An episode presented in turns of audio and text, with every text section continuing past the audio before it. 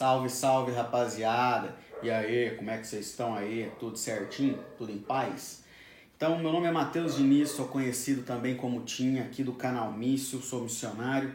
E se você quer saber mais sobre missões e sobre reflexões bíblicas, estudos bíblicos, pregações, o dia a dia na missão, se inscreve no canal, siga a gente no Spotify e toda quinta-feira sai um vídeo novo no canal e sai o áudio em podcast no Spotify, beleza? Então é isso aí. Canal Mício no YouTube e Tim Diniz Podcasts no Spotify. Então hoje eu quero falar com vocês sobre um tema um pouco polêmico, sobre o nosso corpo. O nosso corpo, o que é o nosso corpo? Nós estamos presos nesse corpo involuntariamente. É, eu sou homem, mas eu nasci num corpo de mulher, ou eu sou mulher e nasci num corpo de um homem, então meu corpo, meu corpo, minhas regras. Então, eu quero falar um pouco com vocês hoje sobre isso. E claro, biblicamente falando, não só a minha opinião, mas uma opinião, a minha opinião ela foi traçada conforme as sagradas escrituras. Então, como é isso? Como eu lido com isso? O meu corpo, eu tô preso num corpo que, que não é meu, eu tô preso nesse universo, nesse mundo, mas eu, eu não queria estar tá aqui. Como que eu lido com isso? Então, em 1 Coríntios 6, 19 e 20 diz: Acaso não sabem que o corpo de vocês é santuário do Espírito Santo que habita em vocês? Que lhes foi dada por Deus e que vocês não são de vocês mesmos, vocês foram comprados por alto preço. Portanto, glorifiquem a Deus com o seu próprio corpo. Opa, então peraí. É, o corpo, o meu corpo é santuário do Espírito Santo. Como assim? O Espírito Santo habita no, no nosso corpo, ele se faz presente, ele, esse ar que nós respiramos, essa fagulha divina que tem em nós, é a presença do Espírito Santo que paira sobre nós. Então, que está em nós, né? Paira fica um pouco.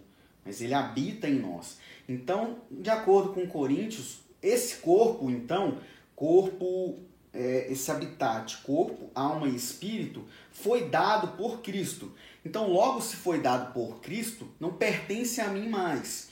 Eu pertenço a Deus, como o texto diz, vocês foram comprados por um alto preço. Jesus pagou um alto preço naquela cruz quando ele deu a vida dele por nós. Então nós não somos mais de nós mesmos, nós pertencemos a Deus. Então o nosso corpo, nós devemos glorificar o nosso corpo é, glorificar a Deus com o nosso corpo através das nossas ações e ações que o nosso corpo realiza. Então a gente precisa pensar bem com o que nós estamos fazendo com o nosso corpo. Então, beleza. Então, esse corpo, ele é nosso mesmo. Ele não, eu não estou aqui, o meu espírito e a minha alma não está num corpo que eu não queria ou um corpo que não é o meu. Não, ele é o seu corpo. Deus te deu esse corpo com espírito e alma e corpo. Então, essa esse 3 em 1 veio de Deus e ele te deu. Então, se você nasceu masculino, se você nasceu feminino, foi essa vontade de Deus para sua vida e você não tá num corpo que não é que não não é o que Deus queria para você. Era isso que ele queria para você. Então, 1 Coríntios 12 agora, 14 ao 20 vai dizer: "O corpo não é feito de um só membro, mas de muitos. Se o pé disser porque não sou mão, não pertenço ao corpo, nem por isso deixa de fazer parte do corpo. E se o ouvido disser, porque não sou olho, não pertenço ao corpo, nem por isso deixa de fazer parte do corpo. Se todo o corpo fosse olho, onde estaria a audição? Se todo o corpo fosse ouvido, onde estaria o olfato? De fato, Deus dispôs de cada um dos seus membros no corpo segundo a sua vontade. Se todos fossem um só membro, onde estaria o corpo? Assim há muitos membros, mas um só corpo. Então, esse texto aqui, ele está falando, claro, do da nossa participação no corpo de Cristo, na igreja. Mas também a gente pode usá-lo para essa questão de corpo. Então, o texto está dizendo nitidamente que, ah, se o ouvido quer ser olho, ele não vai ser, porque Deus colocou isso. Deus fez ele para ser ouvido, para que ouça, para que a gente ouvisse. Então, se Deus te fez homem, se Deus te fez mulher, era essa a vontade de Deus. Você não pode querer ser outra coisa. Você não pode querer ir pela tangente e falar, não, não quero mais. É, na lei, neste mundo você pode ser o que você quiser, né? O politicamente correto diz isso, você pode ser o que você quiser.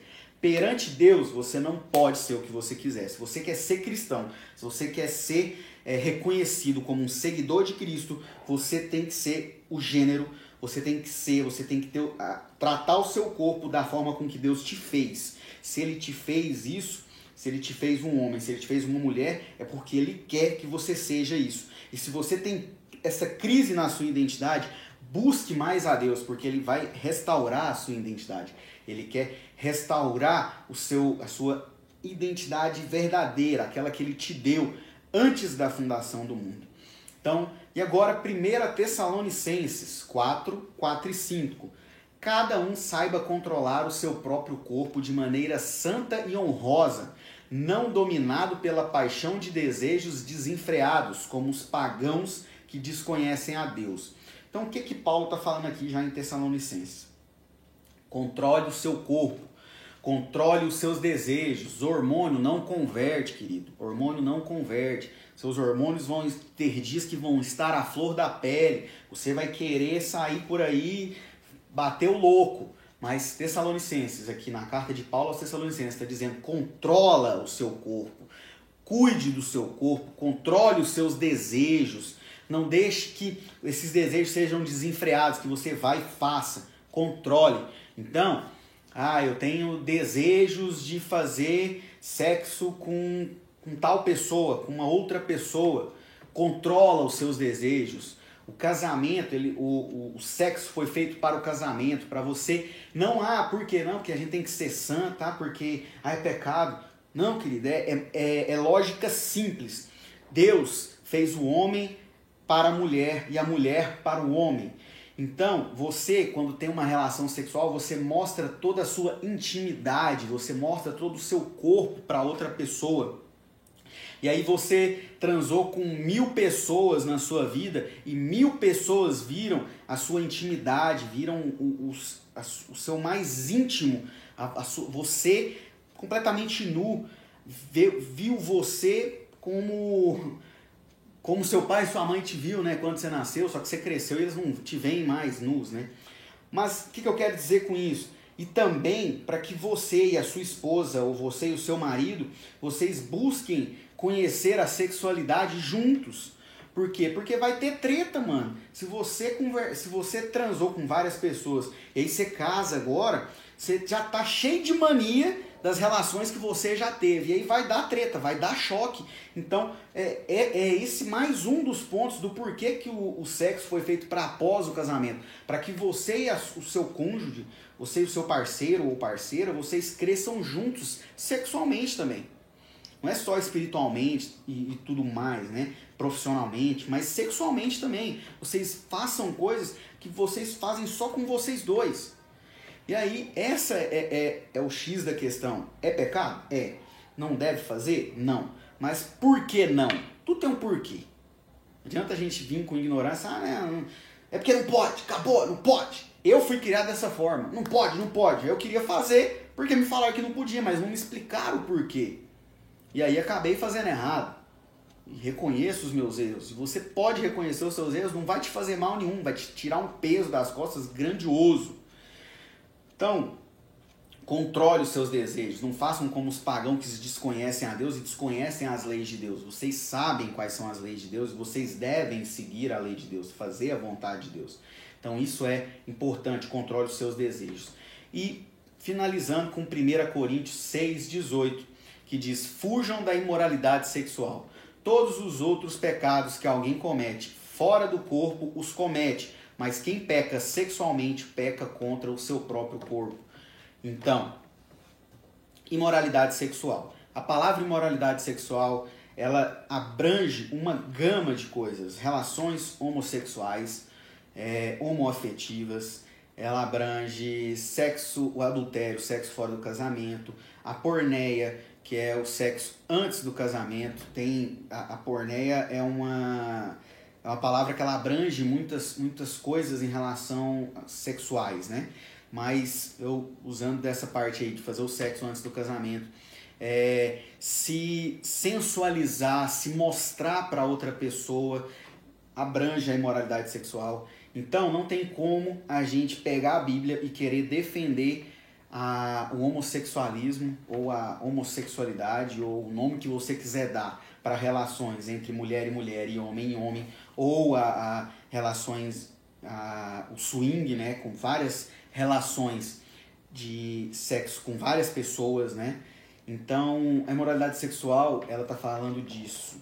Ela abrange a isso. Então fujam da imoralidade sexual é tomem cuidado não pratiquem essas coisas que os pagãos praticam.